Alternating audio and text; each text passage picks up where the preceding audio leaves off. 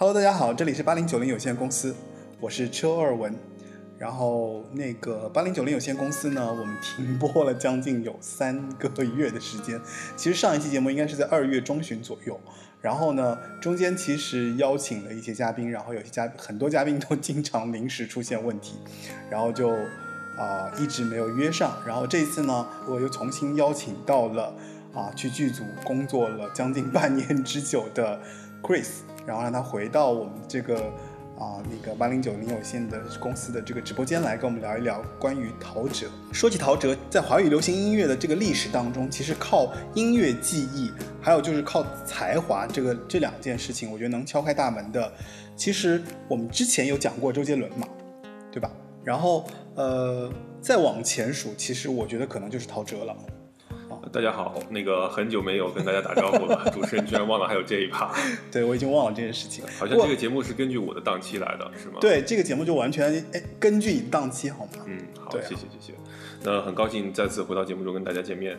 呃，其实呢，这个中间这个我们的主持人啊，车二文他也经历了工作的变动啊，然后身体的这个受伤，然后再痊愈。那现在用一个全新的姿态回到大家，我觉得现在我们应该是八零九零有限公司的第二季，是有点这种感觉。哦哦哦，有点。全新升级改版的节目。对，因为后面也会有一些非常重磅的嘉宾。嗯对，所以像我这种小咖，在第一季活跃了那么多期，不会不会我估计可能很难很难在后面的节目跟大家见面了。所以我今天尽量大家跟跟大家稍微多聊一点啊。因为我觉得就是就是因为很其实也很高兴，因为就是 Chris 能够重新回到这个这个城市生活城市生活，对对对对对。说回陶喆嘛，因为我觉得很多年轻人，其实现在的年轻人可能只在《蒙面唱将》这个节目上见过陶喆真人出现，呃，来过，对吧？参参加过节目。我觉得呃，但是年轻人在只看过《蒙面唱将》，年纪再大点的人连《蒙面唱将》是什么都没看过，不知道。但是其实，在整个八零后的这个人的心中，我觉得陶喆其实真的就是有一个不可磨灭的地位，因为他其实，呃，可以这么说吧，就是用一个非常狠的一个词，就是他其实是给华语的 R&B 下定义的这样一个人，对吧？所以就是称之为教父嘛。嗯，一般来讲，以前我们做节目都是按照他的时间的顺序来来来推嘛，对吧？就是哦其实我我对于他，就他在我心里是一个就是一开始是很高峰，然后逐渐下降的一个过程。其实还好，我跟你讲，他最后一张专辑其实蛮好听的，嗯，当然他后面其实但他其实后面确实，我后面也会跟你聊嘛，就是他为为什么他后面这张专辑会出现一些，就我的看法吧。嗯嗯那其实我们就可以从他最代表这个所谓华语和这个西方的 R&B 节奏，呃结合的最具代表性的一首歌开始吧，嗯应该是《普通朋友》。那个时候是我记得是 KTV 大家所有人都要去唱的一首歌。普通朋友，普通朋友其实已经是哦，对，第二章了。对，嗯，好吧，那我们来听一下普通朋友。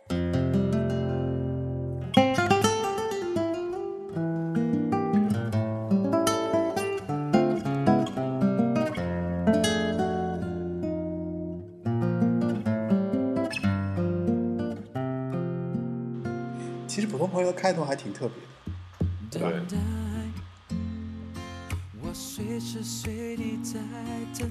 那个时候不光是台湾，我觉得在尤其在大陆地区，它对于西洋音乐形式的接受度，我觉得还并没有那么高。嗯，就是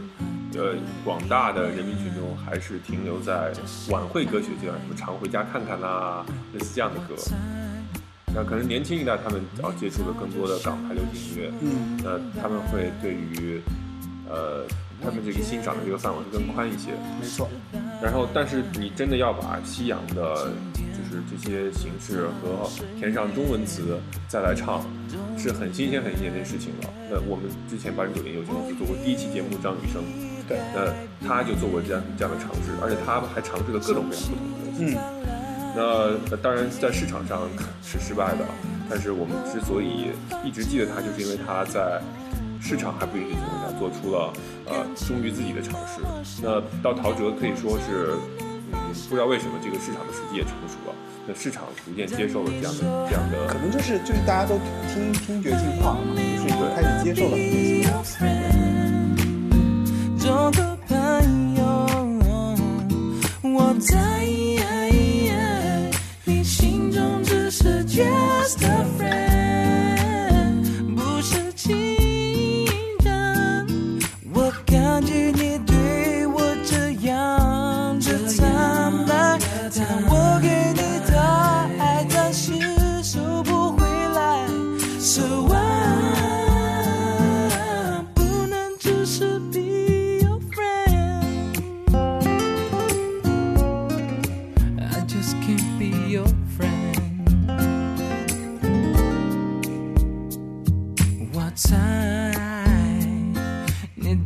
就想要说明白。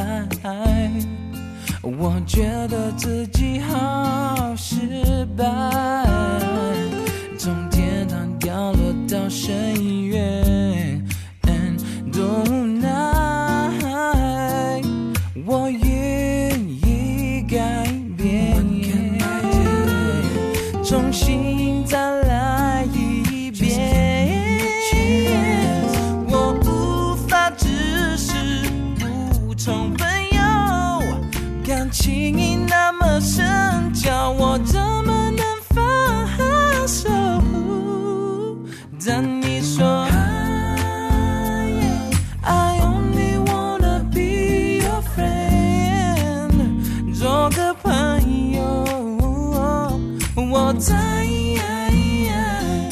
心中只是 just a friend，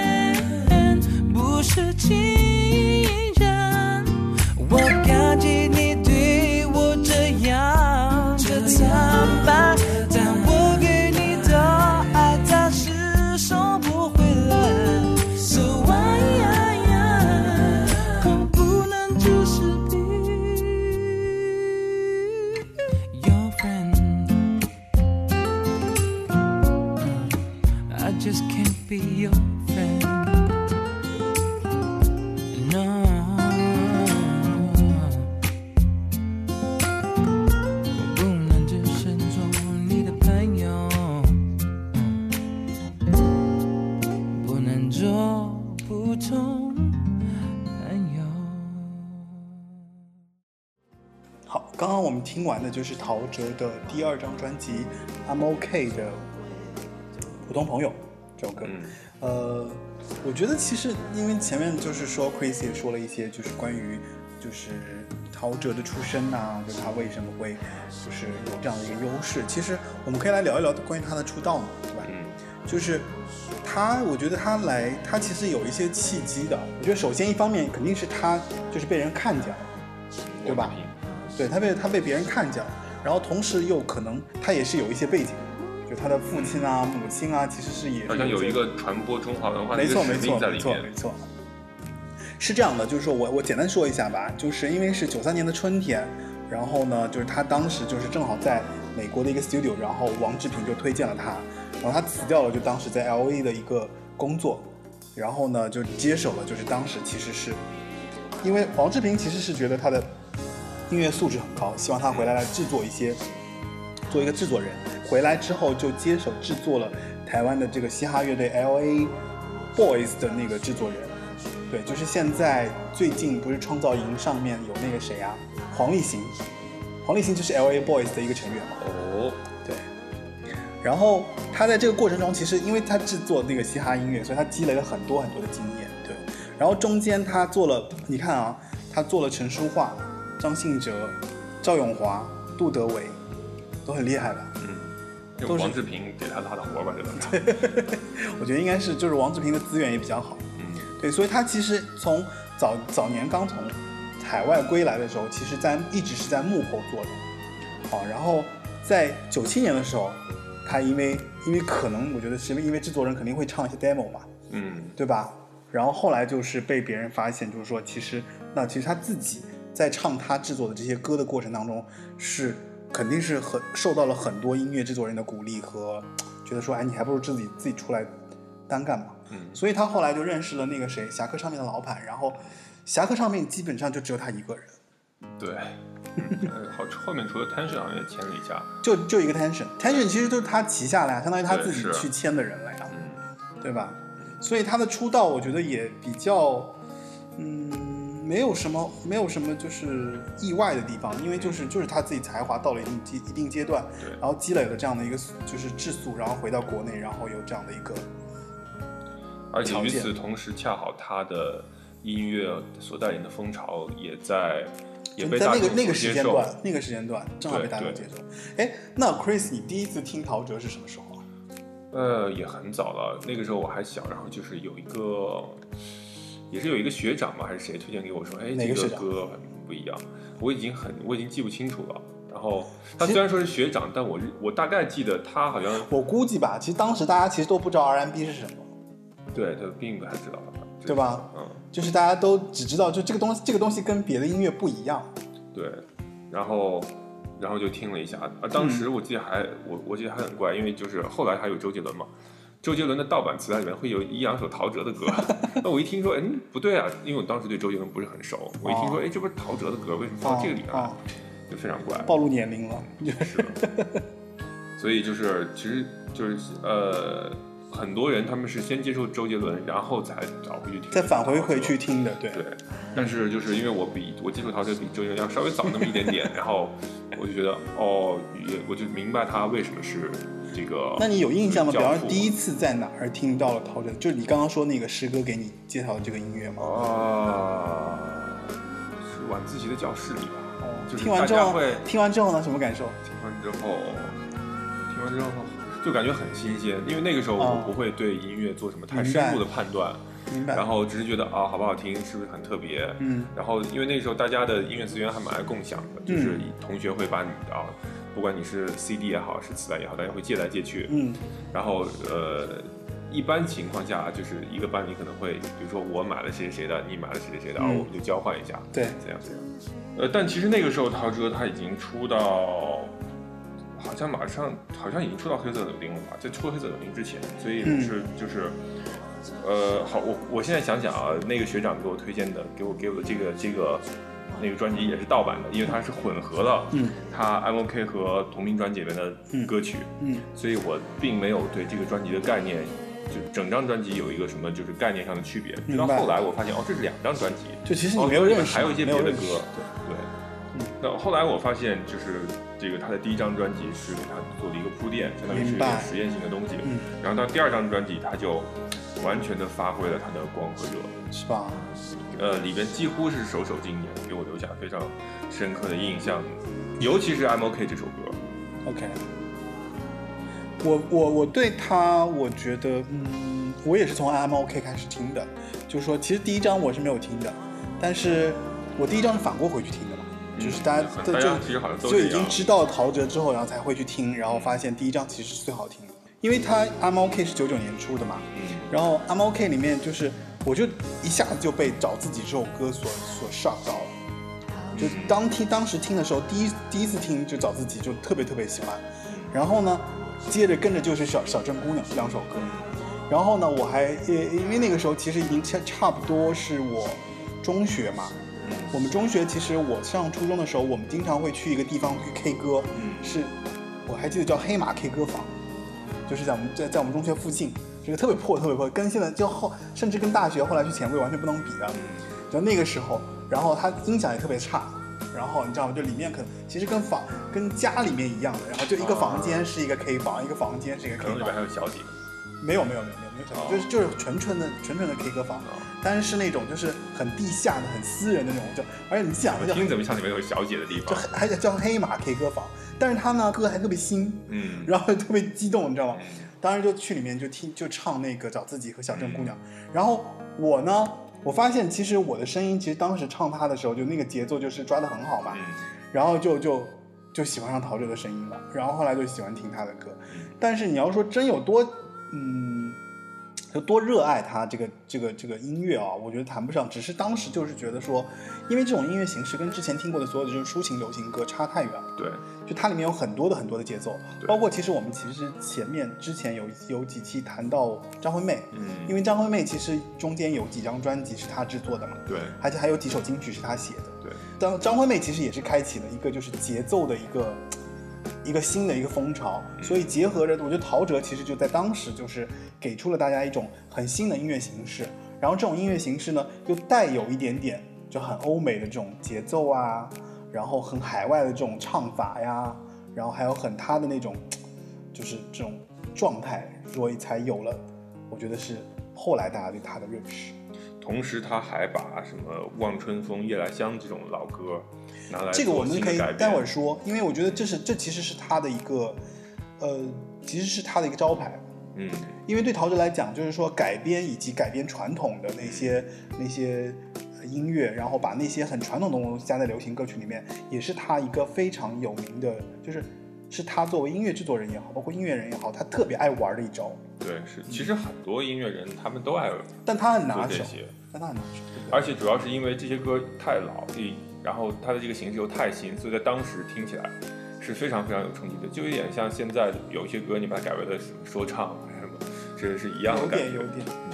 嗯，我觉得你觉哎，你能不能说一下，就是第一张专辑里面给你最深刻印象的是哪首歌？望春风呀。哦，那第二张呢？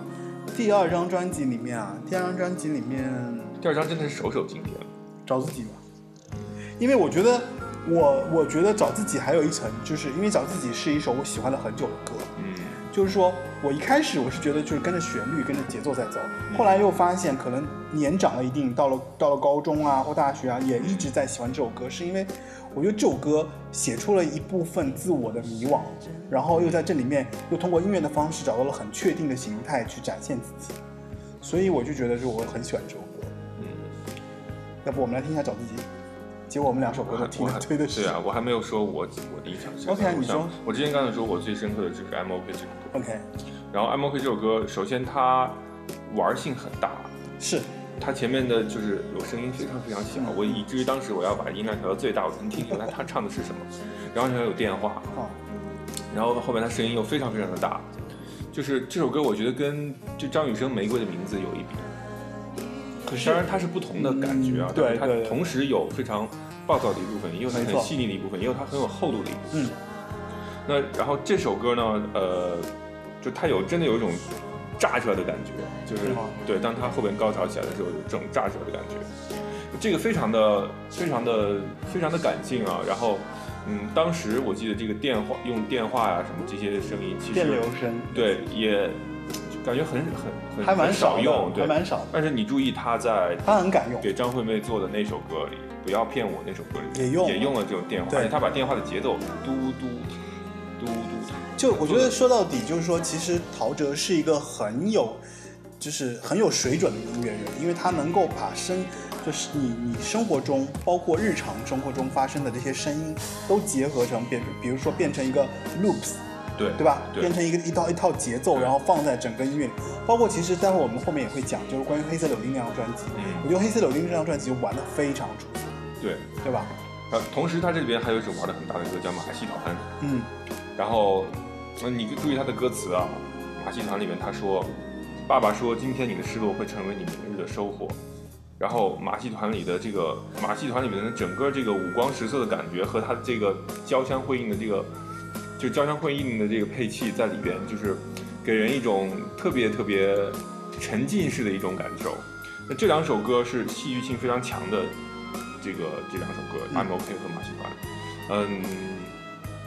怎么说呢？就周杰伦后来有一首歌叫《土耳其的冰淇淋》，大家也在说他编曲如何如何如何如何。但我觉得周杰伦在那个时期其实，嗯对，这是他，这是他，这是周杰伦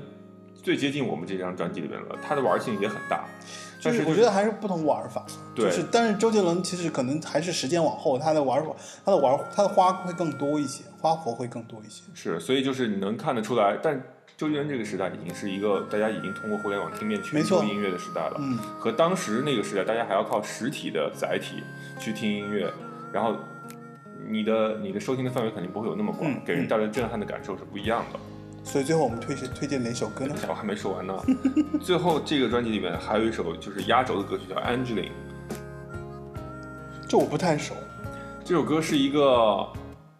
这首歌怎么说呢？为什么把它放在压轴歌曲呢？就是它一定是有它的原因的，嗯，就是这首歌的格局要比前面的都要大。为什么？你可以把它想象成迪士尼有，哦或者是宫崎骏他做了一个规模超大的一个动画片，是不是然后这是它的主题曲，哦然后这个女主人公叫做 Angeline 哦，这样的。然后其实陶喆很喜欢用这种名字啊来做他的的的这个歌曲的歌曲的名字，比如说这个后边有张专辑叫 Olia。就是，然后还有 Catherine 什么的，就他用了好多这种别其实人的名字 Melody 也是一个女女孩也的名字啊是一个女孩的名字，对啊，所以就是，而且他他凡是用女孩的名字来做歌名的这个歌，都旋律都特别好听。那肯定啊，因为他觉得我们可以他也是个把妹高手啊。对，这个这个我们可以稍后再说。这也是我想，我后来想就是批判他的一点。呃，我们可以，我们甚至可以把陶喆的这种以人名做歌名的这些歌列成一个小歌单，我们一起来听一下。这里面是有很有意思的一个一个序列的。嗯那它分别代表了，我觉得在陶喆他生命不同阶段出现的这些对于女性形象的一个我觉得是他出现了女性友人的一些描摹吧。有真人，也有恋人，也有亲人，对，没错。呃，也有他幻想中的人。没错呃我我猜啊，但是我不知道 Angela 这个人他到底是是不是有这个人。嗯但是我猜这个他作为一个幻想中的一个形象，是嗯，就他把她作为一个女神来塑造的这个 Angela，、然后呃呃，我们可以仔细的去分析一下这首歌啊，跟后边的那个后边那个什么 Olia Catherine 到时候一起啊，我们可以稍后再说这个。所以呢，好，所以就是我大概说一下这张专辑一些我知道啊那所以的我们还是要啊我们要听哪听些听哪个都可以啊。不是说那个找自己最喜欢吗？嗯，其实我觉得被你这么一说，我就还蛮想听一下 Angelina 的。你没有听过 Angelina 吗？我听过，这首歌会是就是印象没有那么深刻。这首歌就是非常非常非常强的画面感。我们来听一下。好，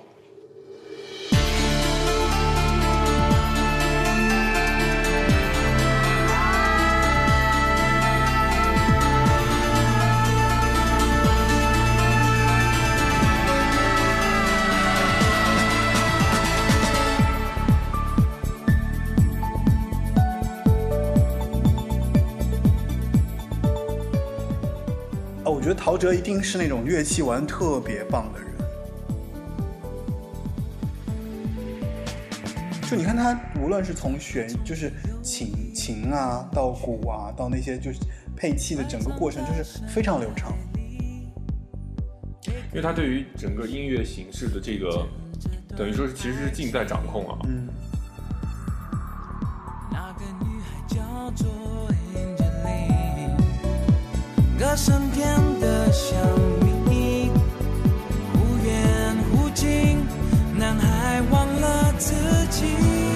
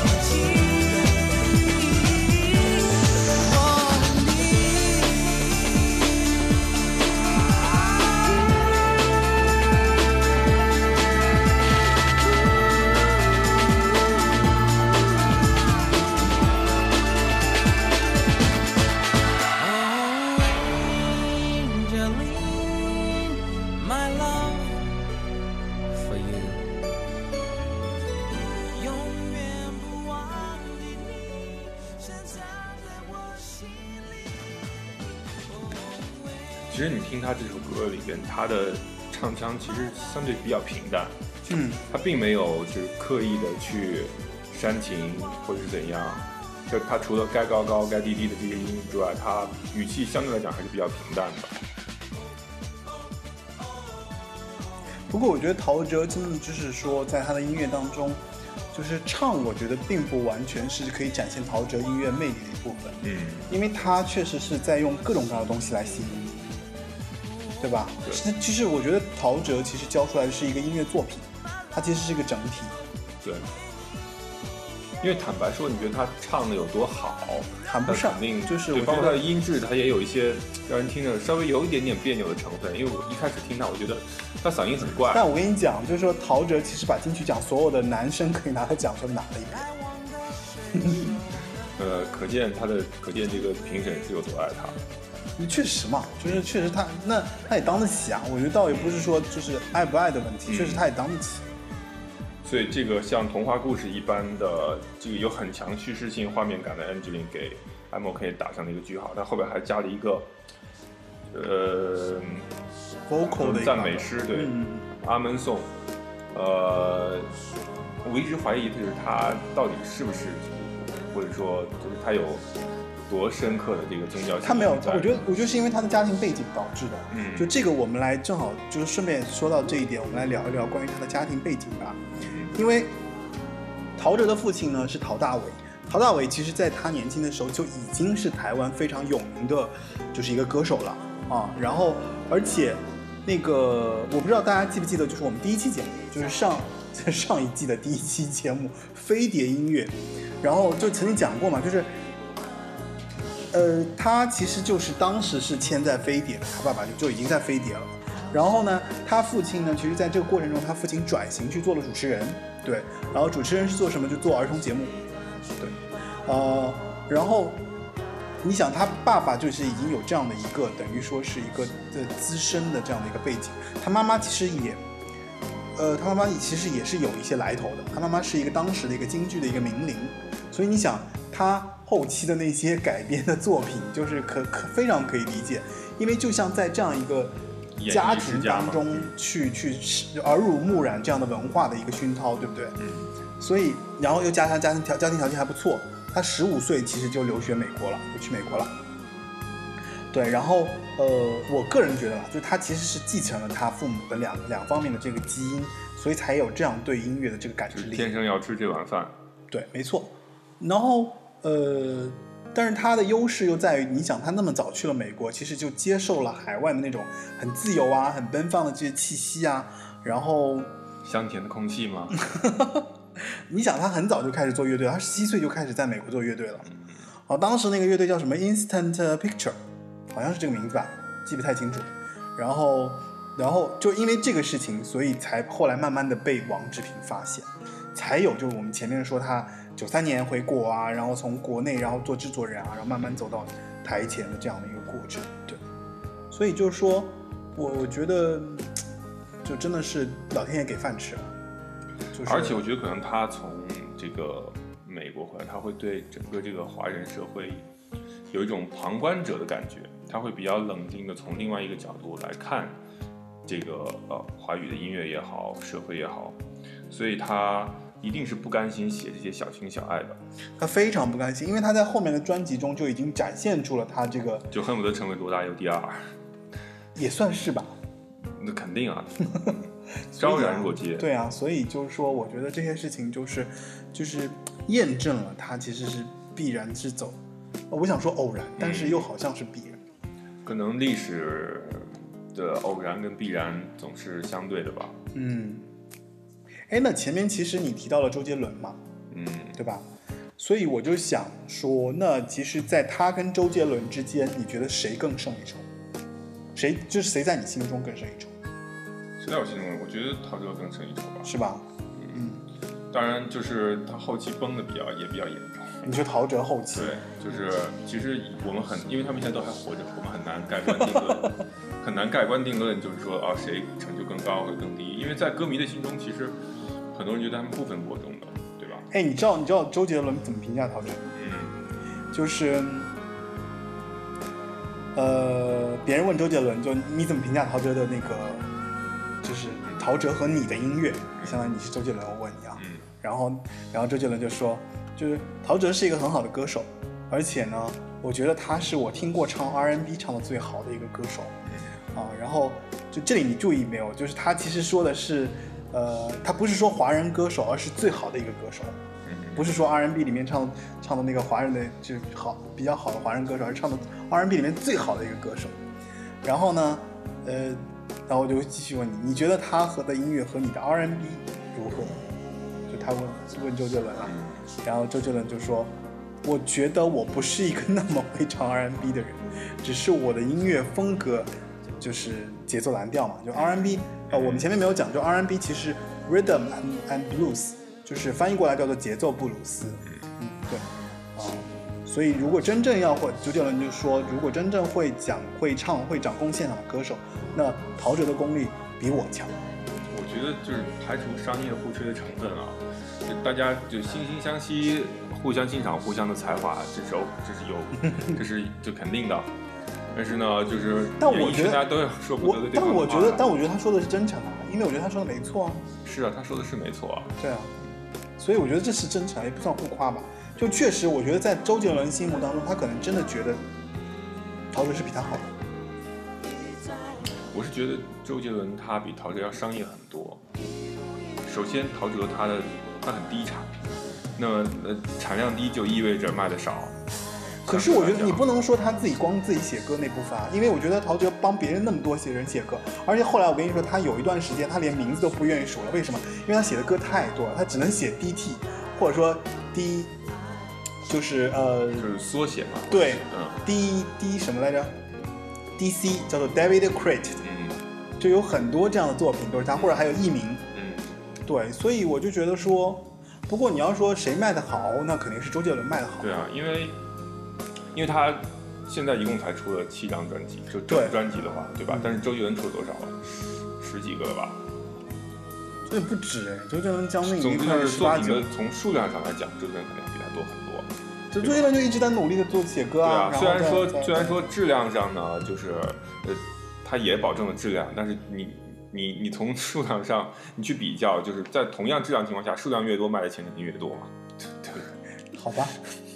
这样算好像太数学了一点啊。就是啊，如果如果你要这样说，那确实是周杰伦是，但是你不得不说，就是陶喆他有很多就不是反流行我觉得我觉得是这样，就是我想说的是周杰伦的变现能力更强，但是我觉得他商业价值，我觉得是和陶喆相比，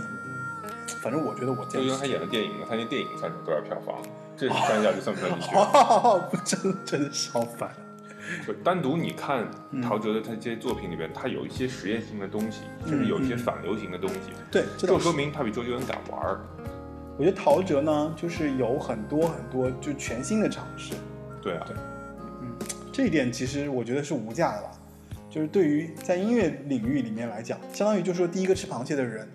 那对后人所有的人来讲，他都有他的不可取代的地位啊，对是啊，对吧？所以我说这个就就不得不说到神专《黑色柳丁》里边，实在是能说的东西实在是太多了。黑色柳丁简直就是一整一整张神专，但我觉得很奇怪，黑色柳丁竟然没有得得最佳专辑，得最佳专辑的是太平盛世。嗯，可能是给他补一个吧，补一个奖。而且你想，《黑色柳丁》是出在周杰伦，不过黑色柳丁里面可能就是，如果说你要说神曲的话，那我觉得黑色柳丁本身就是一首神曲。这里面的神曲实在是太多了，就是你可以把每一首歌都拿出来。嗯，而且当时二零零二年发的这张专辑，那是这是周周杰伦就是 如等于说是一出道就是巅峰的那个时刻，对对，所以他必须要拿出一个第一跟周跟周杰伦就无从比较的嗯。这么一个专辑，嗯。交出这么一个成绩出来。嗯。那我肯定，我毫无疑问，我觉得他赢了。那至于赢在什么程度上啊，就是比如我们拿黑色柳丁跟范特西相比，为什么我觉得黑色柳丁赢了呢？嗯。因为第一，他他出道就已经二十九岁了，那他现在的这个年龄所做的音乐的深度，和周杰伦他还处在那种一种一种玩音乐的心态、年轻人的心态所做音乐的深度是完全不一样的。没错，你在多年之这个我后，你来非常认同，因为他已经有了前前面阶段的尝试和摸索，对他已经知道他想要做的是什么样的音乐，对同时他想要把这些内涵放到什么样的音乐当中去展现它。是一张经得起时代考验的。没错，没错，没错，没错，这个是非常有自我价值以及有代表性的一张作品。特别是他做的一些就是非常非常反思性很强的抗没错流行性的一些东西。就像那个今天晚间新闻啊，对，因为今天晚上新闻，我觉得就特别特别神奇，就特它别服气其实是他其实是他第二首歌《Dear God》的一个 intro，啊。对，它不是一首独立的歌。但我就非常服气这个这个这个这个尝试，就是因为我我觉得就是我们先不说现在这个社会就社会情况吧，就是其实社会发展过程当中，永远都是有很大很复杂的一部分的。对，比方说大家对对看新闻肯定会有各种各样的思对潮，就思索吧，可能是这种反馈，然后都会在这个当中去体现出来。他就很厉害，是他会把这些东西给录下来，嗯然后混在一张一混混在一首专辑当中，作为他整个这张专辑的概念的一个，相当于就是引导。虽然他不是第一个人，我记得张雨生在呃那是哪首歌啊？但张雨生没有他做的那么透彻。流浪流浪的狗那是什么来着？反正就是有一首讲流浪猫狗的那首歌，啊前面也有这个东西。没，错，当当然没有他那么透彻了，就是没有他负能量爆发的那么集中。他反正是做的很透很透，就扎的很，就是对我觉得只只力透纸背。对，所以黑色柳丁从他从反思自己进入一个状态开始，然后进入到社会，然后从 God 到 Angel，就是一个再到讨厌西红楼梦对，再到讨厌《红楼梦》，他等于是东西南北中全说了个遍。嗯，然后从，然后然然后那首歌 Melody Melody 又是他，我觉得是他那么多专辑当中一首完全不可被取代的一首歌。我今天下午其实我还问了几个女生，我说你们最爱陶喆那首歌？好像很多女生都提到二十二首。那是一个讲女性成长的嘛，没错，对吧？那是因为他前面还有一首歌叫《十七岁》，然后过去这么多年，就他写了一首《二十二》，哎，你说 My Anata 是这是一个他就是更，他好像把日本元素融在里面的一首歌就有点像忍者，周杰伦有首忍者也是日本元素嘛，对吧？嗯就是噔噔噔噔噔噔噔，然后二零零二年周杰伦是哪张啊？范特西啊，哦就是忍者嘛，没错，忍者，所以就是日本元素再放进去了。然后 Katrina 后来那个陈奕迅唱了 katherine 吧？Katrina，就是最后一个啊 demo 的那首歌，嗯，然后本来都是英文的嘛，后来陈奕这张专辑这这张专辑真的是首首我都觉得很我甚至觉得 Angel 这首歌它都像是一个人的名字，就他应该是应该这张专辑里面就是吧？Melody 和 Katrina 是两个人嘛，对吧？啊，三个人的，还有 My Anata，Anata Anata 是日语，就是不能这么算。好吧？然后这这不是有，我觉得这首歌三个人嘛，Angel 其实但是一个你看这里面还有一首《月亮代表我的心》，谁的心？代表谁的心？就是翻唱了，就是《月亮代表我的心》的那个，嗯相当于是那个 R&B 版，嗯，对吧？也是老歌翻唱嘛，就是它的标签都有，然后这个音乐的厚度也有。那我们来听一首什么呢？哎呀，这首这个专辑其实可以无限循环的，真是挑不出来呀，真挑不出来，我我就不听了。那就还是听黑色柳丁吧。好，最最代表性的一首歌。哎，我们不是一直要放专辑里面不太为大家所熟知，但又特别好的歌吗？讨厌《红楼梦》可以吗？《讨厌红楼梦》里边我，然后好你放，然后到到那段时候我会说一下，就是这是一首其实蛮让人脸红心跳的歌。我这里做了一个，我这里在点头，大家可能看不见我的头，嗯 大家可能看不见我的那个姿势，我就补充一下，好吧？那我们来听一下《讨厌红楼梦》。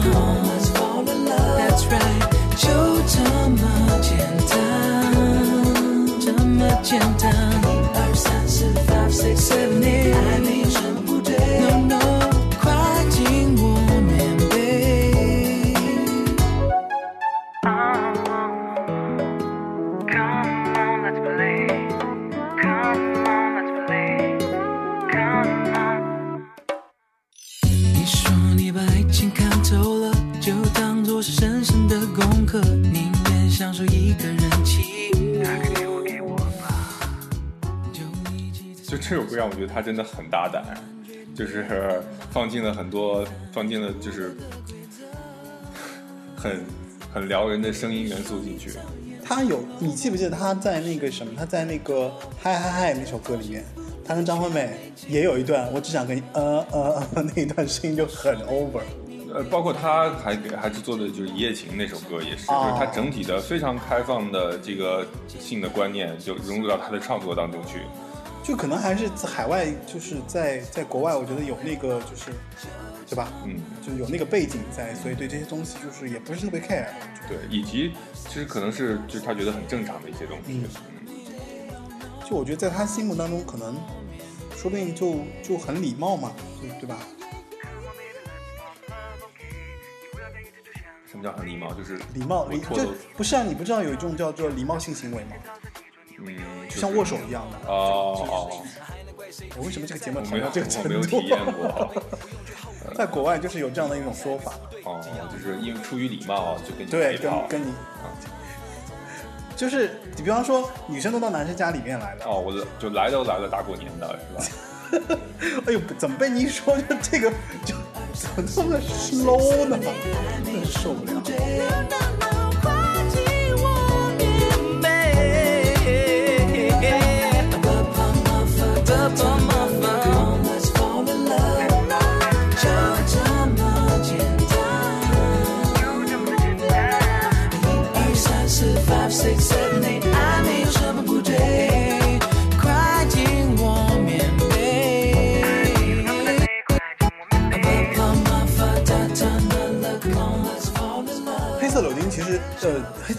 身啊，这首歌其实，呃，嘿这张专辑其实是当时就是被国际唱片业协会香港会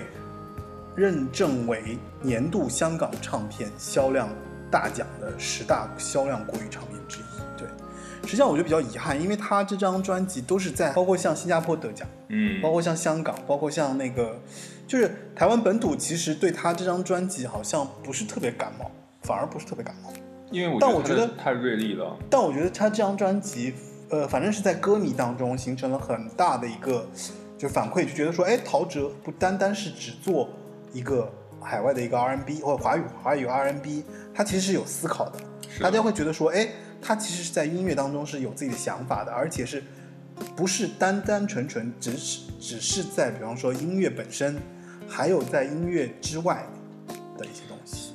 以至于就是我仍然记得很清楚，当时把陶喆推荐给我的那个师兄，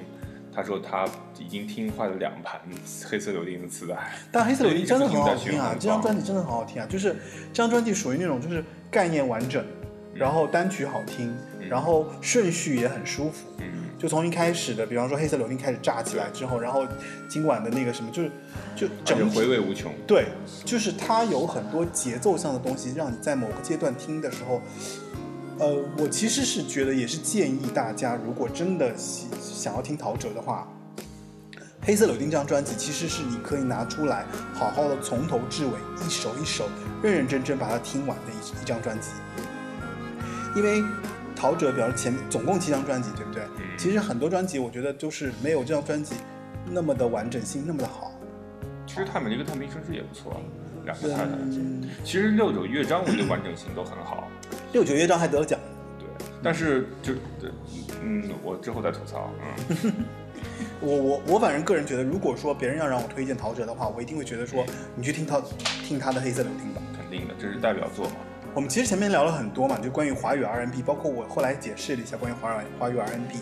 那呃，我想再补充一下，就关于华语华语 R&B 的一些知识啊，就是说前面已经讲了，就是 R&B 其实就是节奏布鲁斯，它的英文呢就是 Rhythm and Blues，简称 R&B，啊，就后来就拼成的字母 R、字母 N、字母字母 B，所以叫 R&B，翻译过来叫做节奏布鲁斯。然后在港台呢，它的名字就叫节奏蓝调。嗯，对，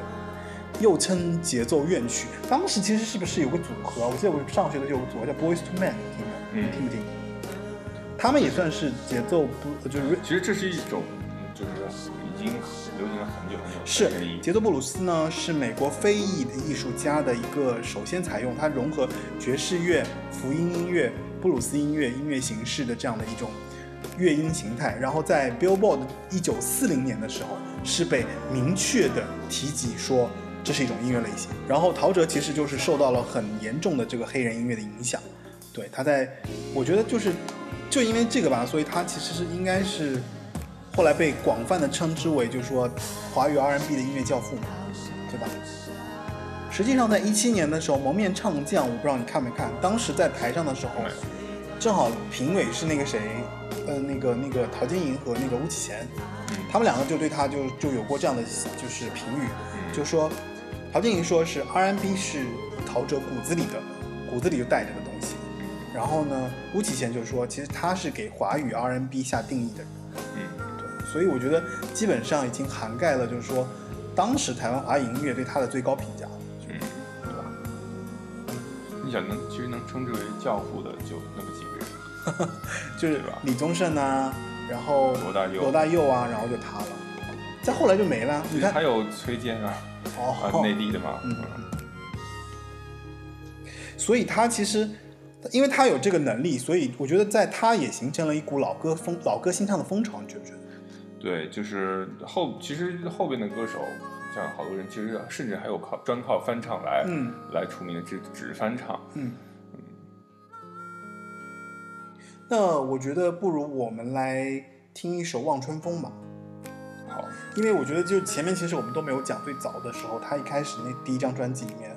我觉得如果说从他的改编作曲作品当中，我觉得我是最喜欢《望春风》的。我不知道你最更喜欢哪一首？他你看他有那个，包括后面的《苏三说》啊，嗯然后还有那个《夜来香》，嗯月亮代表我的心，嗯，对我反正这这些作品当中，我最爱的是《望春风》。哦，他后面还有忘不了。对，嗯。路也无伴，守人的清风在面吹，十七八岁爬出家，受着少年家。五人庙的美马妹，下个人注定，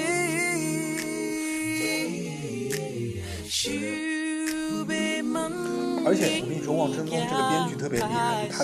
他这么早就开始用阿卡贝拉。来乱一杯。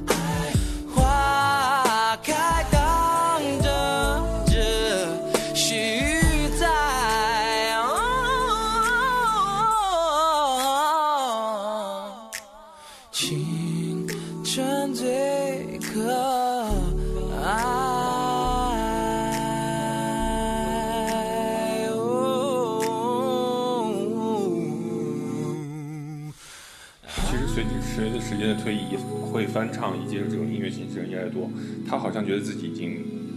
不再新鲜了。你觉得他吗？对，我觉得还好吧。就是他因为他一开始创新实在太多了，所以后来你知道人们对他的期望非常非常的高。我始终觉得吧，就是他，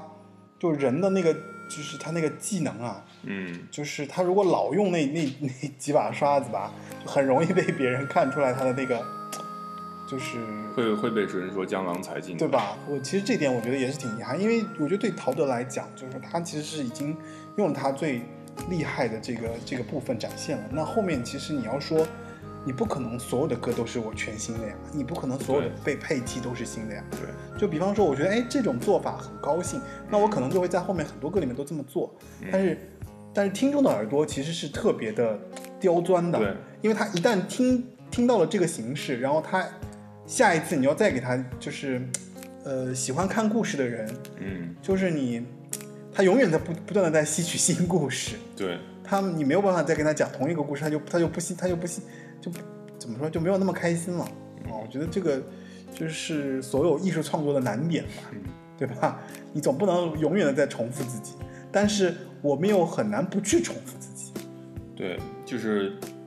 基本上就是你看所有这些音乐人啊，这种创作人他们的嗯故事，就是、无非就是啊，我坚持自己的和市场之间的妥协，怎么怎么样。对对，一个是我不断的重复自己还是不断的拓展自己，嗯永远是这两个矛盾。而且我跟你说，我当时听歌的时候，就在听华语音乐的时候，我觉得啊，任何一个新歌、新歌手，嗯，就是你不能超过三张专辑。为什么？超过三张专辑之后，我就不爱听了，因为我觉得他的套路我已经听出来了。当然这是我自己问题啊，我就我是觉得就是说我当时就会有一个就是就是好歌不出三张专辑，就我自己会有一个这样的一个判断。当然，我觉得后来就觉得说自己也是挺怎么说，就是挺挺其实有的人挺他是能偏挺偏见的。他能创作出多于三张专辑的好歌啊，嗯，是可以的呀。我就说嘛，就是我觉得我后来就知道了，我自己这这属于我自己个人的偏见嘛。呃，那接下来一段时间，不知道为什么陶喆的这个发片的频率变得非常高。他以前是三年一发，现在两三年一发，他后来他连续两年发了《太平盛世》跟《太美丽》。那我其实自己看来，我一直把它当做这个一张专辑来看的，嗯它是一张专辑的两面。嗯，一面呢是就像他这个封面上画的一样，是很拒绝的一面；一面呢是他很接受的一面。嗯太平盛世明显就是他的，他看到黑色柳丁哦，这个批判性的这个音乐受到大获成功之后呢，这这张专辑里面的批判也很多。嗯，然后他可能是觉得批判有点过了，到了太美丽之后，他哎一下子全部转过来，变成歌颂人间的爱情的美好啊，什么生命的美好这种。那当然，我得说这两张专辑都有它成功的地方，没错但是显然没有黑色柳丁那么样的高度了。嗯，那可能是因为它的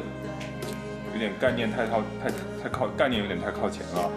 还是他当时这两张专辑他发的太密了，我不得而知。也还好啦，一年一张呀。就二一个是二零零五年的年初，一个是年二零零二零零六年的夏天。对，对于他来说，这是一个高频度的发片。那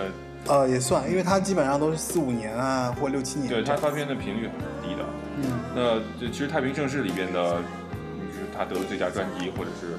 有各种各样的奖项。不管怎么样，那这张专辑我觉得能留下的歌，就没有这个黑色柳丁那样好。黑色柳丁基本爱上我每首歌我还是他都，记得住。对啊，你像《爱我还是他》这张专辑里面的歌，就我觉得非常的就是口水。因为《爱我还是他》本身就是一首大流行，所以有点口水。对，然后什么，然后还有什么就是爱你这种也是非常口水。哎，停一下，我觉得你觉不觉得《爱我还是他》其实里面有有流沙的，就是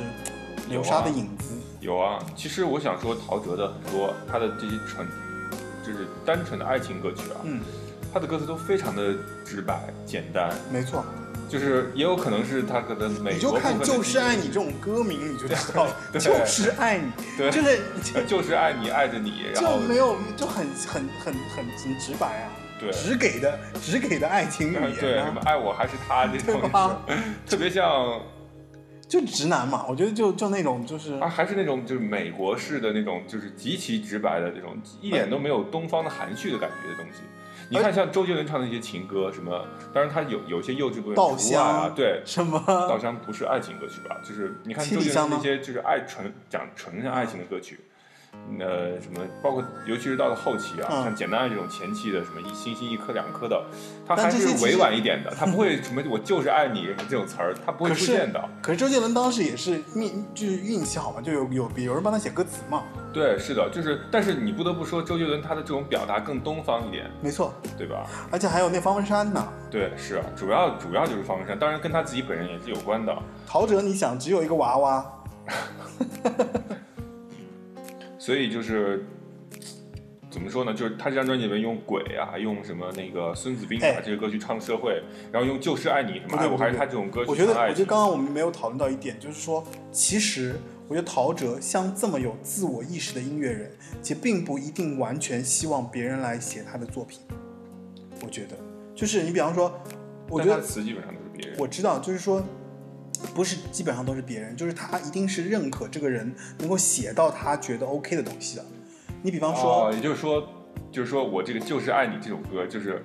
他就是想表达这个意思，所以，嗯。所以，其实，所以，其实就是因为他是一个非常有自我意识的一个音乐人，所以我觉得就是他在挑选，比如这个歌词的时候，因为他就做前面也说嘛，他一直在做制作人嘛，嗯。他做制作人就是说，呸呸，他说制作人，我觉得他就有自己的喜好和嗯倾向嘛，嗯就是你比方说，如果我是一个制作人，我觉得这首歌的歌词太幼稚了。嗯。那我可能会去找一个会把它写的更深刻的一个歌词的词作者来改改一下，但他能够通过他自己的这个选择找到一个词作人说，哎，这就是我想要的词，那这就是他表达的作作品啊。嗯。所以，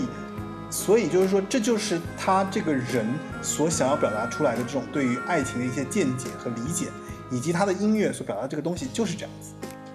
这是我觉得一个一个看法吧，对。然后《太平盛世》里边，我觉得还比较割裂的呢，就是这个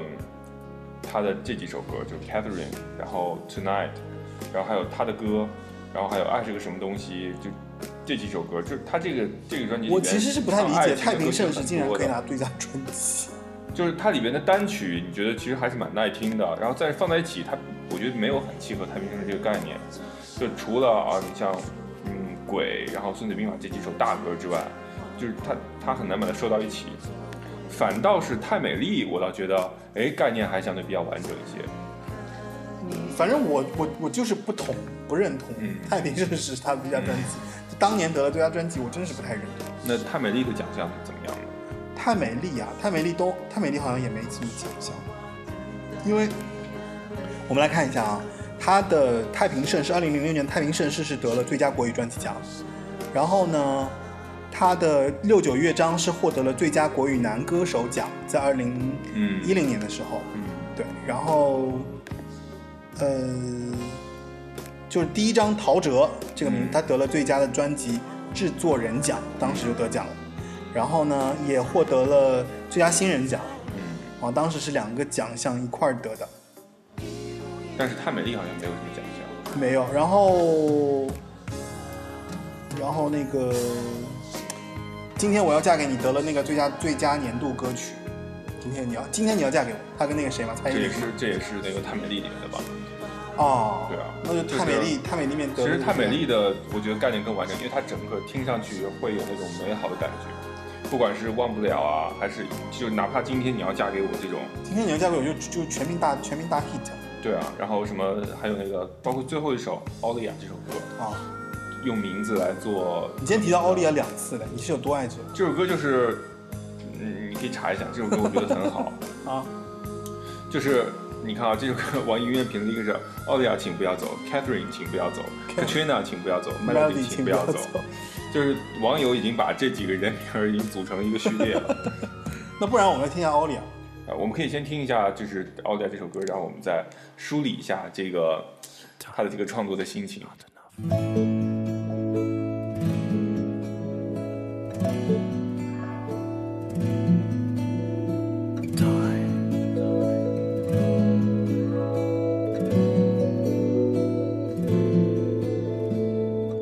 随十字路长青苔，指针把时间再扫开。马戏团走了，但小丑还在整舞台。黑马车没停下来，消失前你回过头来，多少人到现在还不明白，还等待，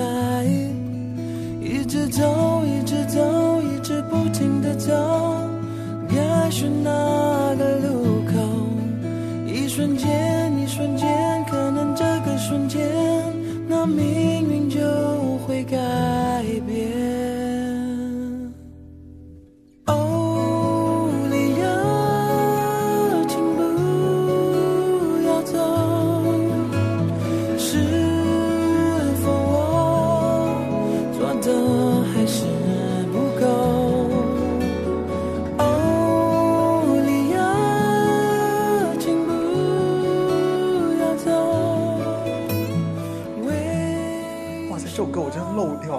简陋，这首歌太好听了吧也。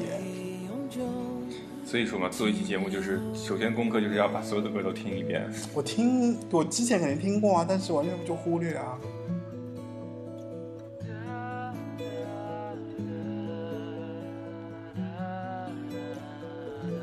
就他的整个这个特别隽永，其实对你看他从前面泰美丽广播电台，然后到泰美丽这首歌，然后一直到最后的欧利亚，我觉得他特别像是这个欧利亚特别像是整张专辑的女主角，就像 Angeline 是那 I'm OK 里面的的女主角一样。所以他的音乐永远是献给他的女神哎。你像你像太平盛世里面的女主角就是 Catherine，也有可能是他的歌啊，因为他的歌好像是唱给梅艳芳的。啊、没所以其实他有点花也是可以理解，不然他们不花，他们写不出那么多好歌。就他太爱太爱女人了，他太爱流连在那个 这些名字当中啊。那个那个那个那个对群，所以他这张专辑里面还有一个很有寓意的，一个叫他应该是牡丹花下剧，做鬼也风流。哎，他写了鬼哎，是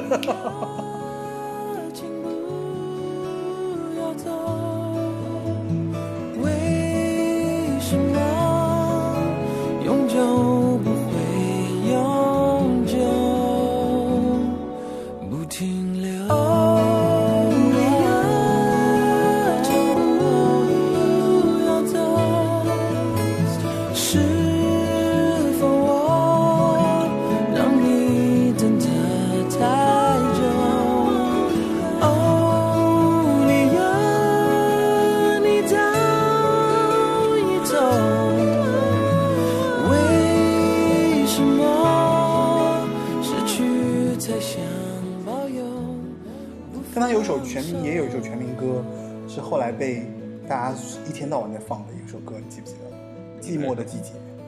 那是那张精选集里边了。其实那张精选集我最喜欢的是今今天没回家，他玩的也很大，就是用上海话呀什么的，然后 MV 做的也很有意思，像素画风。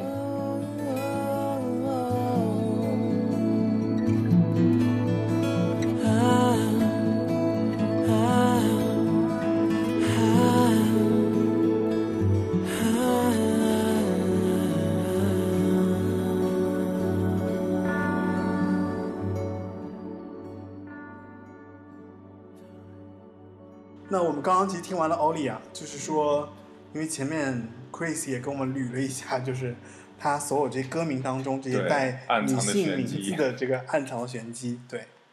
算作是今天节目的一个收获吧。嗯，反正算吧，算是一条线吧，我觉得，嗯。就是就是，其实对我们来讲，就是说，其实我们还是挖开了，就是说，这个人其实你光听他的歌或者光看他的专辑，可能没有意识到这一点，嗯，但是其实你把他这些东西联系起来之后，你会发现，哎，这好像是一条，对吧？嗯是一条这个这个这个脉络就清晰了。包括他的有一些就是，我觉得每一个歌手啊，他都有一个，就是他的现在不是讲有电影有漫威宇宙，有什么金庸宇宙嘛？其实每个歌手也有他的宇宙，有陶喆宇宙吗？有陶喆宇宙啊，这四个女主角不就他的宇宙嘛，对吧？什么十七岁到二十二也是他的宇宙啊。哎，你刚刚前面是最最最最前面，其实你有说你要批判一下，就是你批判的这个，就是他是怎么理由是走上下坡路的，是吗？我以为你要批判他花心这一点。他花心，我觉得这是属于个，就是个人的个人的道德或者是这些吧。我觉得跟道德没关吧，就个性取向。对，我觉得这个不是说我们拿来批判一个人嗯或者怎样，嗯嗯但是我觉得这确实是影响到他的创作。那这首歌，我觉得就是当当他到了六九乐章的时候啊，他他这张专辑的文案里面说他四十岁，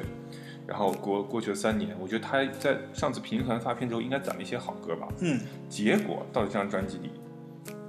我仔细数了数，就是其实我觉得，如果要说要说要说，就是他这么多张专辑里面，我比较失望的，我觉得是六九乐章，啊，因为我反而最后一张我觉得其实是蛮啊好，听的。我我刚好相反，就这张专辑我已经比较失望了，到后来一张我就就失望透顶。但是这张专辑有一个神奇的特点，就是它虽然歌好多就是哎就那么回事儿，但是你听完了之后，你会发现、哦，他到了四十岁，这个专辑的概念和这个人生的感慨在这里面体现的非常好。嗯就是这里面没有一首歌我觉得哦拿出来能特别特别好，但是它凑在一起反倒觉得还行。是吧？对，嗯你像什么什么乱七八糟，然后什么就是乱七八糟，然后还有什么那个就雪豹，然后什么谁的奥斯卡这种，就是拿关于陶喆这种拿自己开出来的这些歌，还有什么火鸟宫这种属于他玩起来的歌，就像他以前的什么玛雅纳塞啊这种，包括马戏团这种，嗯，就是玩起来的歌，然后。最讨厌的一首歌就是《中国姑娘》，就是 极尽种族歧，就是种族歧视跟性别歧视，我觉得这里边凑全了。是吗？我觉得是这样，我哦就浓浓的听出来一种非常油腻的老男人要调戏各种各来调戏一个 Chinese 那他就是啊，的感觉，就是我我不知道为什么他可能觉得哦，我对我直抒直抒胸臆表达对女性的喜爱特别好但是我听着满满的一股油腻和猥琐的味道。如果是放在现在是有点不太合适，但是当时我当时零九年发的这张，我听着也非常你都已经什么玩意儿啊这是，哦，一直到后来《桂冠英雄》，我觉得哦，就可能唱出点人生的感怀，可是可是这就是他的人设吧，就是他他人设不是这样的呀，他人设是一个低调的，然后做事精益求精、三年一发片的才子。只是音乐呀、这只是音乐吧，所以我当时我也很幼稚、很年轻，我觉得啊有才华的人道德品相应该不会这么这么烂吧。嗯但是我错了，我决定应该把这张脸分开来看。嗯那尤其是到《桂冠英雄》这首歌，单听出来你会觉得，哦，这首歌哦情怀很大或者怎么样。嗯但是我回头我仔细一想，你凭什么把自己封为桂冠英雄？就是你也太不谦虚了吧？嗯，我觉得他好像一直没有，就是他低调，但是他不谦虚。是的，就甚至甚至相当不谦虚。对，以及就是你看他整张专辑里面，就是说了好多自己这个那个那个这个的，嗯。我我这个态度啊，我觉得稍微早了一点，嗯就是你要各种评判自己，比如说比如说五月天也有自传这个专辑，嗯。他们写了很多关于自己成长的故事，嗯。但是他的口吻就不一样，他会说，呃，你问我哪里最美，嗯。答案是你身边，他会他还是一种。怎么说？我觉得是一种人生很谦卑的态度。他虽然说的是自己的事情，但是他是一种愿意陪伴大家的这种一种这种一种态度。嗯，那但是陶喆呢，就是他也在说自己关于陶喆什么九七年怎么怎么样，怎么怎么样。没错。然后到最后说自己成为桂冠英雄，高高在上。我想说，就虽然他确实已经是 somebody 了，但是你你你这种这种就听感会给音还重乐这种音乐的听感会给观众造成听众造成一种很不好的感觉，就是你你在自己在吹牛逼。然后这张专辑恰好他的文案里面又反复强调说这是他今年他四十岁的时候的一些人生感触啊，我想，然后我觉得你到四十岁就要走下坡路了嘛。嗯，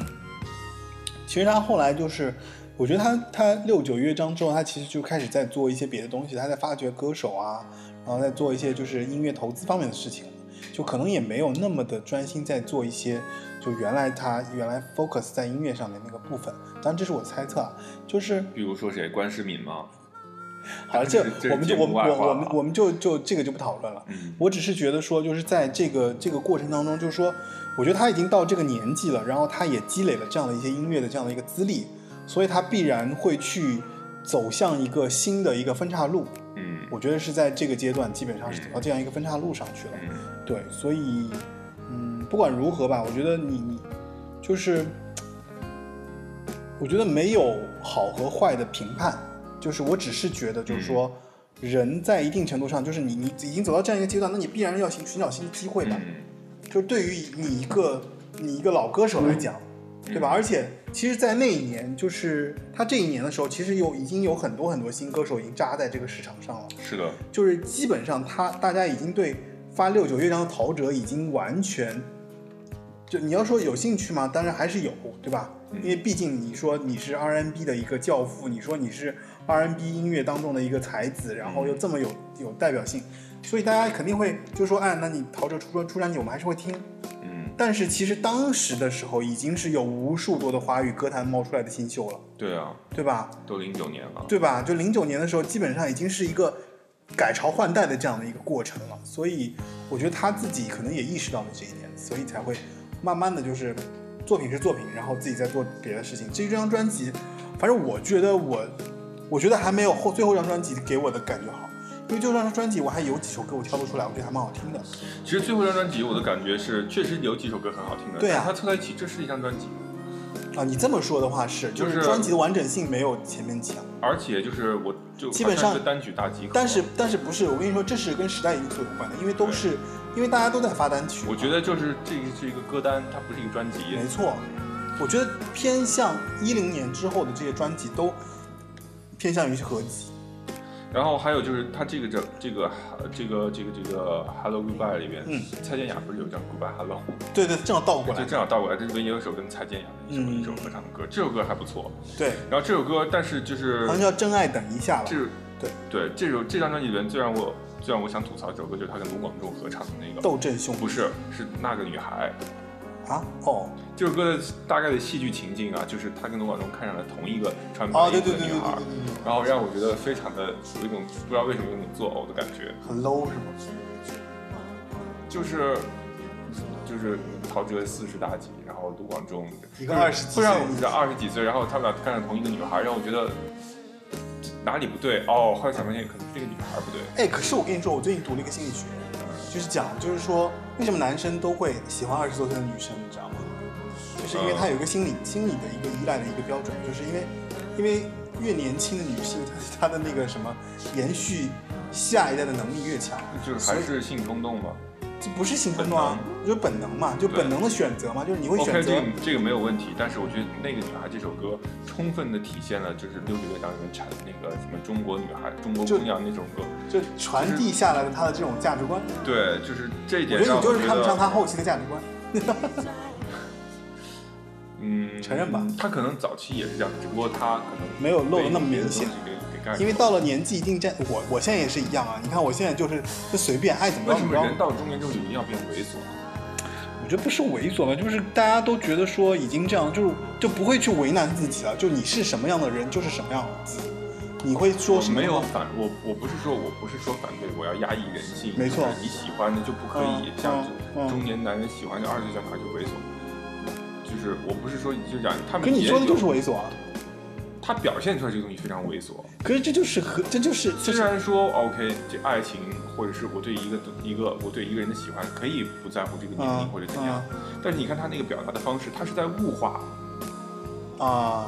那你就是不不不喜欢被物化女性，你就不喜欢物化女性的这样的一个不管是物化女性还是物化男性，或者是把一个人物化，他就是说白了，这人这个他他是充气的也可以的，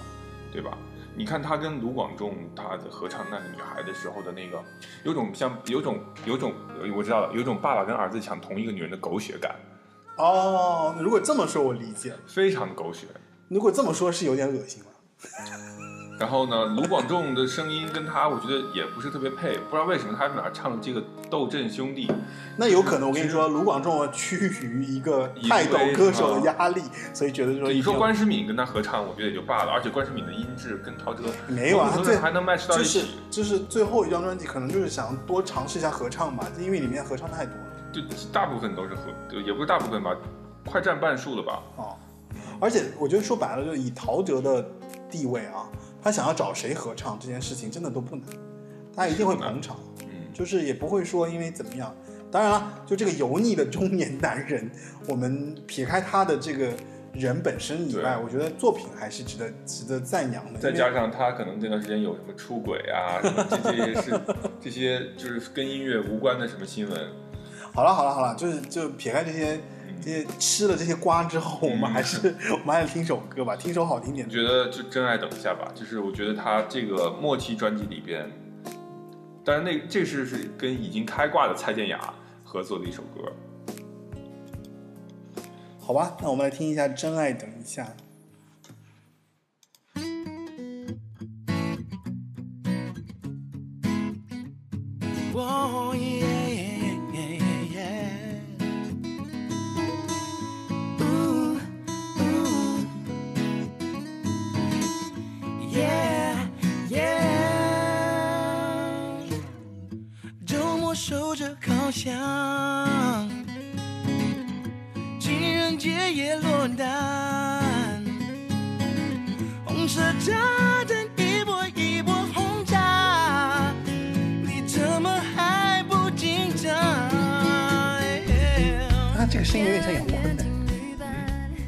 点像杨坤呢。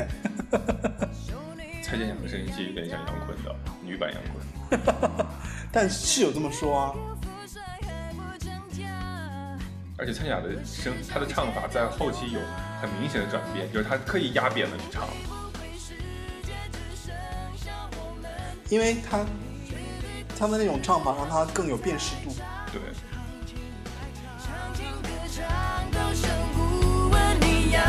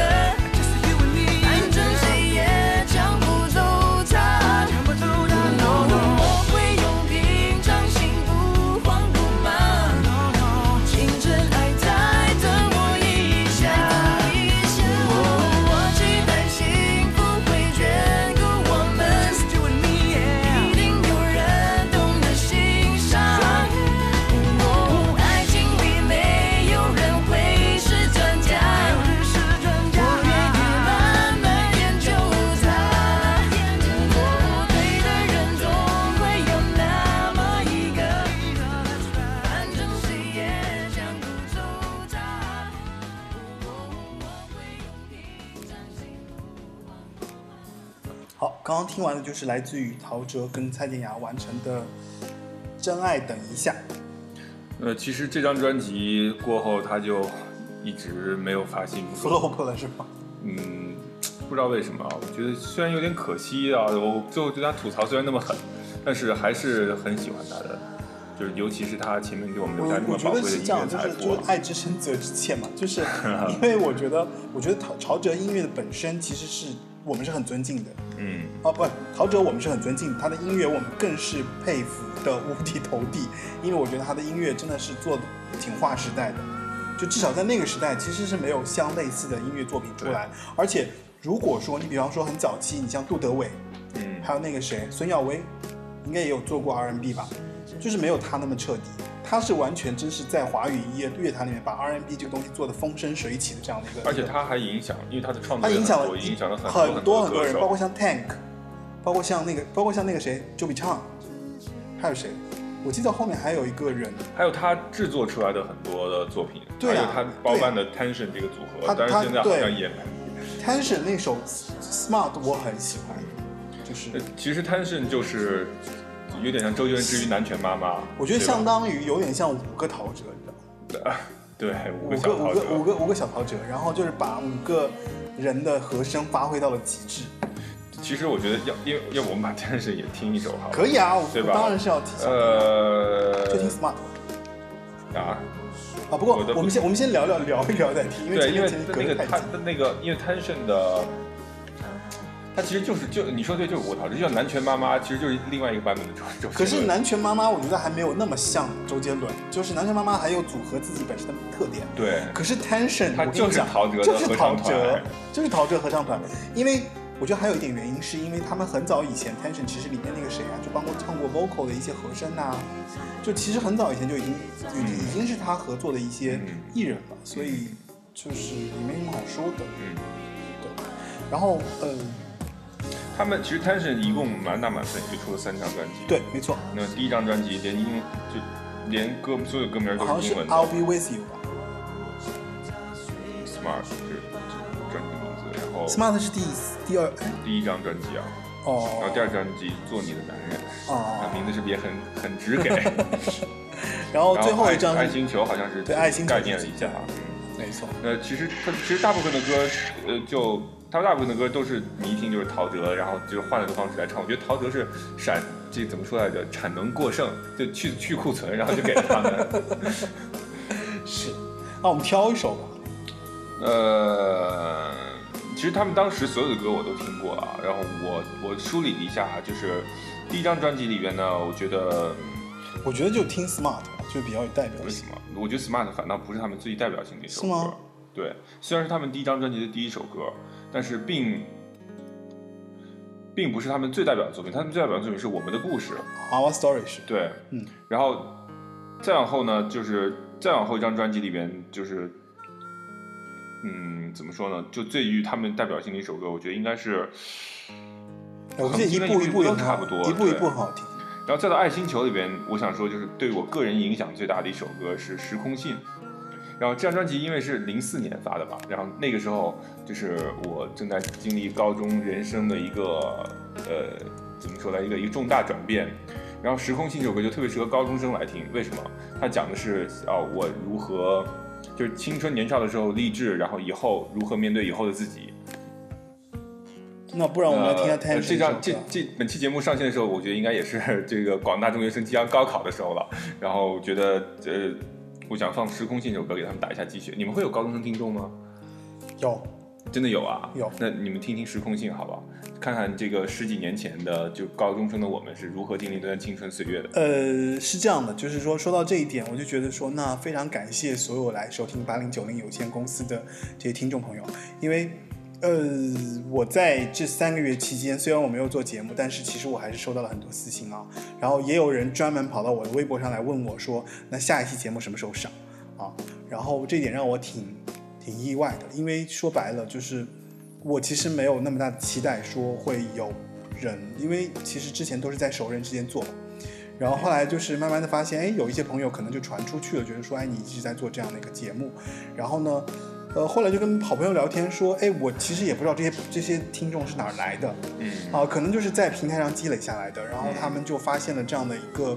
节目，然后一直在收听，然后非常感谢你们的关注。然后我知道有一些听众非常的年轻，啊，甚至有一些可能刚刚进入大学校园，或者说还有一些可能正要步入大学校园。所以，呃，希望你们在听我们聊就是蛋逼这些歌手的同时呢，也能感受就是当时我们在听那个年代华语流行音乐时候的那种心情。我觉得这种感受其实是可以，呃，用同理心的方式，其实是你是可以去感受的。因为每个人都经历过他青春年少的时刻，他都对未来怀有无限的向往和期待，以及他会面临各种各样，你我也会面临各样各种的这就抉择嘛，就在那种时代的过程当中，啊，对吧？对，其实就那种这些音乐给我们当时的不光是人生的营养和财富，更多也是一种陪伴。没错，尤其是，但是当我们过了这么多年之后，我们回头再看的时候，发现哦，原来它聚集了这么多的能量，聚集了这么多的智慧，这些可能在这个时代甚至是缺失的，是在其实没有缺失，其实只是只是我觉得是我们的视角没有打开到那种层面，因为只不过时代变化了嘛，大家在获取信息的方式已经不一样了，所以我觉得你刚才说的那个东西倒是不用担心，因为因为内容或者说对大家感兴趣的内容，其实就像我我的节目也会有有听众，就是他们一定会在一定程度上去找到自己想要的东西，只不过现在的这内容分发其实变得越来越理性了。嗯甚至它的渠道越来越细，越来越垂直，越来越就是在在我们看来，可能它不是一个大众渠道嗯啊，只不过现在的内容的获取方式已经转换过来了。以前是内容方推荐给用户，但其实现在是用户在找内容，所以我觉得就是说你担心倒是也不用太担心，因为。如果这个内容足够好，如果这些东西真的足够能给别人产生很大的这些情感共鸣，我觉得就是它就是会听到。好，那我要听《时空信》，就送给即将高考的和刚高考或者是高考结束的年轻的朋友们。Okay.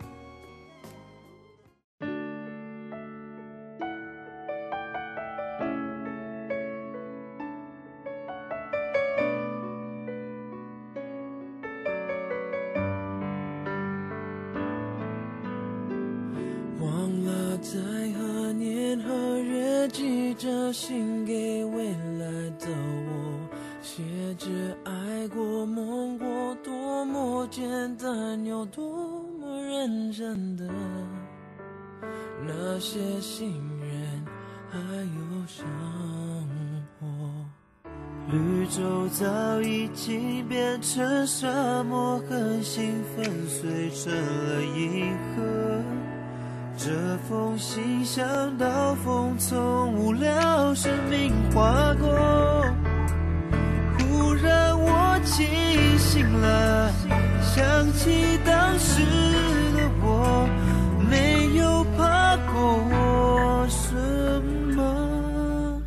我想念我那时的我，热情的心像没想过饱和。曾经相信所有传说啊，勇敢冒险，只想找到钥匙开那把锁。我想念我原来的我，那么自由，不管天多高地多厚，没有追求的尽头。哎，你是个蛮理想的人，这首歌也太阳光了吧？那个时候还是这样的，好吧。不过这这首这首歌好有力量啊，就是那种很阳光向上，很特别适合给即将高考的高中生来听。对吧？你看，寄给未来的我，而且是那种就是对未来有畅想的年轻人才会有的那种心情。是不是作为一个即将这个步入中年危机的老狗逼，特别有感慨？没有啊，我觉得，我觉得，我跟你说，前两天有一个人问我说，哎，那你就是你觉得你的人生是不是巅峰已经过了、怎么样？我说啊，我说没有吧，我说我我说谁会希望自己的巅峰过去啊？我说我的巅峰还没来吧。然后，所以我觉得这首歌呢，就献给未来。我现在这种状态下，我希望未来这个节目会有越来越多的人听，对吧？我会想念当时一开始做做节目的时候，没有人听秀。那时候你还说大家好，我是车二五，欢迎收听八零九零有限公司。好了啦，好了啦，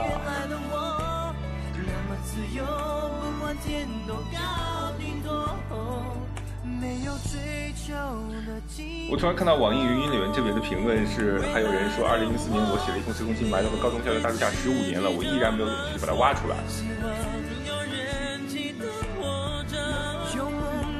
那我希望这个用户能够有能够鼓起勇气去翻开这封信。你有以前做过这种，就是有啊，当然有啊，当然有啊。你还找得到那个？找不到，真的，我跟你说，我是一个忘性很大的人，我肯定做过，但是我肯定忘找不到。但是我没有那么傻啊，就还真的是盒子封好，没有做这种，肯定是比方说有有写过东西，可能埋在什么地方，这肯定像我那么做作的人。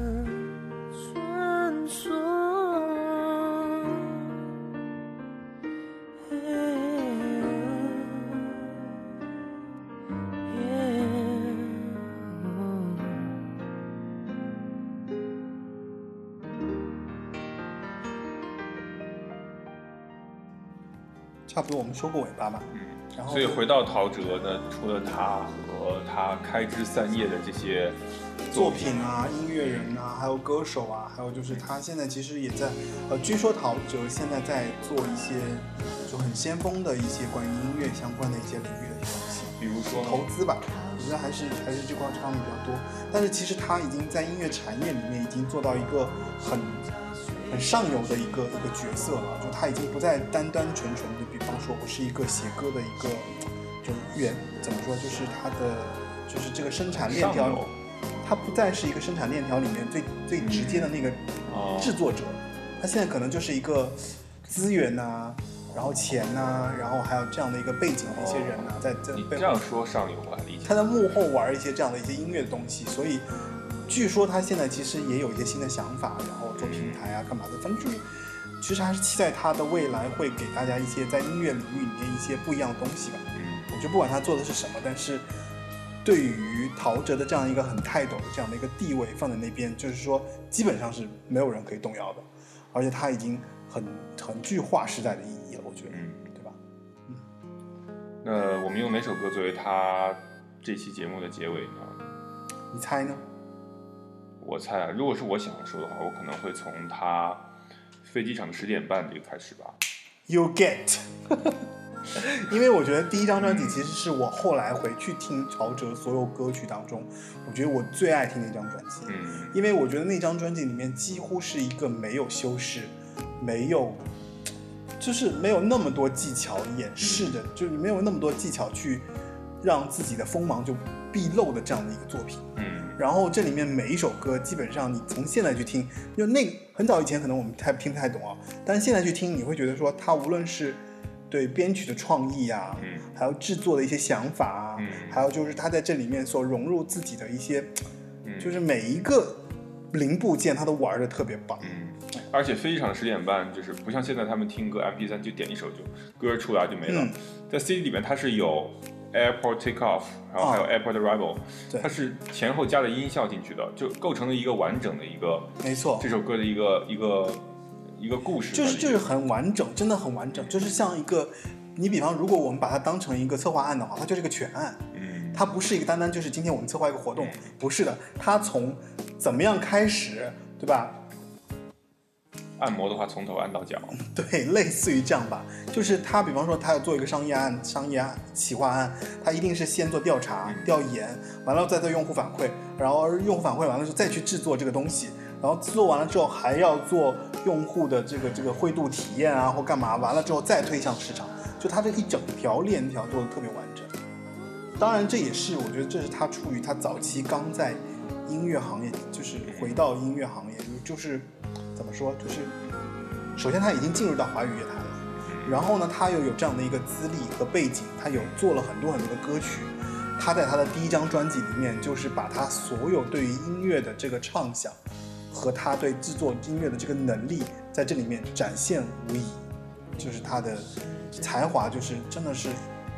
像你到了一个和尚结冰的和尚，突然钻开一个洞，我说和尚会念经，这个笑话很冷呢，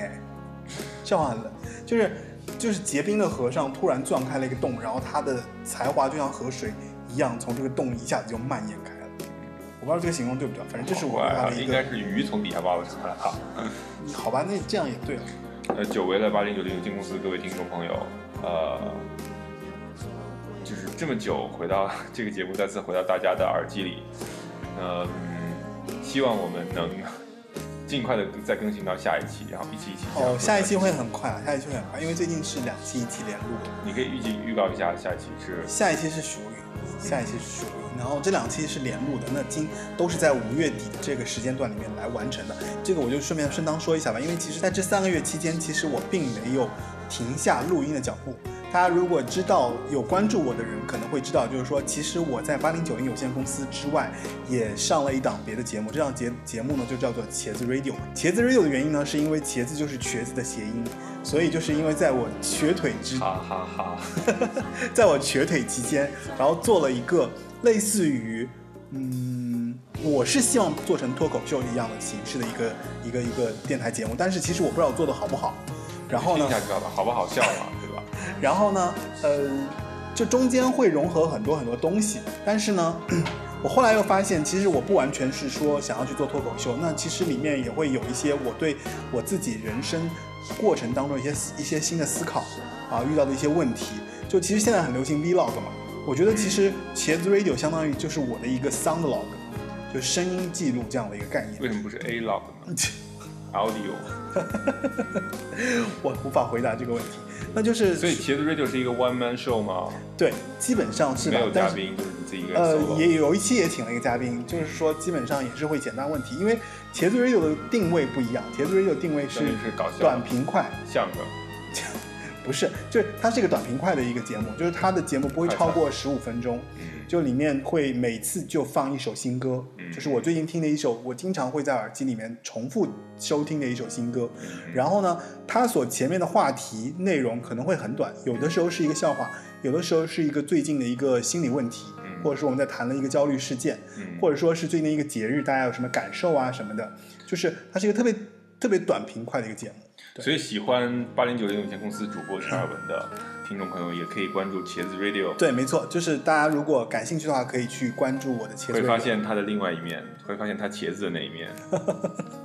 然后那个节目的话，我专门在 Flip Chat 上装了一做了一个那个，就现在有一个很有名的叫飞聊 APP，然后那个茄子 Radio 我在这上面建了一个小组。那如果说平时我听到的一些新歌，我都会 up 在那个小组里面。然后如果说大家有兴趣的话，也会在那个小组里面去找到我，然后跟我进行一定的交流啊。这样的话就不用，因为我有我经常说啊，大家发邮件到邮箱其实也挺麻烦的，还不如说我建一个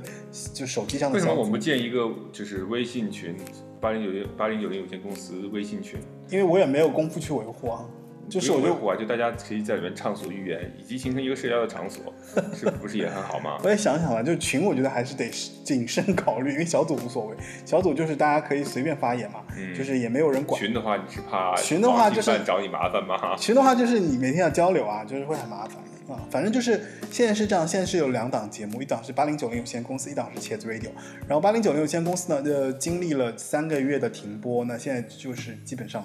我身体也恢复了啊，我的腿也恢复了，然后我觉得这个节目也会慢慢的恢复。当然，这个节目的周期可能还是会不会那么紧，因为它的时时长比较长。对，而准备的量啊、嘉宾啊，对没错很充分。对，没错，就是我们还是尽我尽量还是希望在这个节目当中给大家能够呃聊更多我们对于这个歌手的一些比较比较深入的，比较深入的一些看法。对，这样的话能够给大家一些参考。同时呢，我们希望在这个节目里面为大家找到一个关于这个乐手不一样的一面。那我们就在这个飞机场的十点半中起飞。我跟你说个很很逗的事情，哎，嗯，就是那个你知道，就之前我在说说我要做做那个调整，他们说，正好我同我朋友，我有个朋友，他说他说，哎，明天我们去那个机场，你要不要去机场录这他这档节目？因为我说为什么要去机场？他说飞机场十点半啊，他说你不应该而且一定要早上在十点半。对对对对对对对，然后很好笑。Yeah，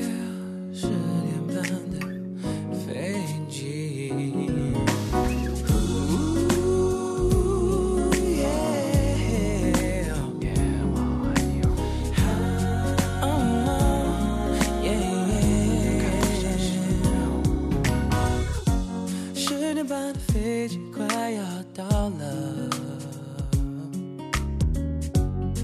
机场还是那么的拥挤。我喝来喝去可乐还是要剩一点剩一点给你。Oh yeah for my baby 一年前的我们过笑眼泪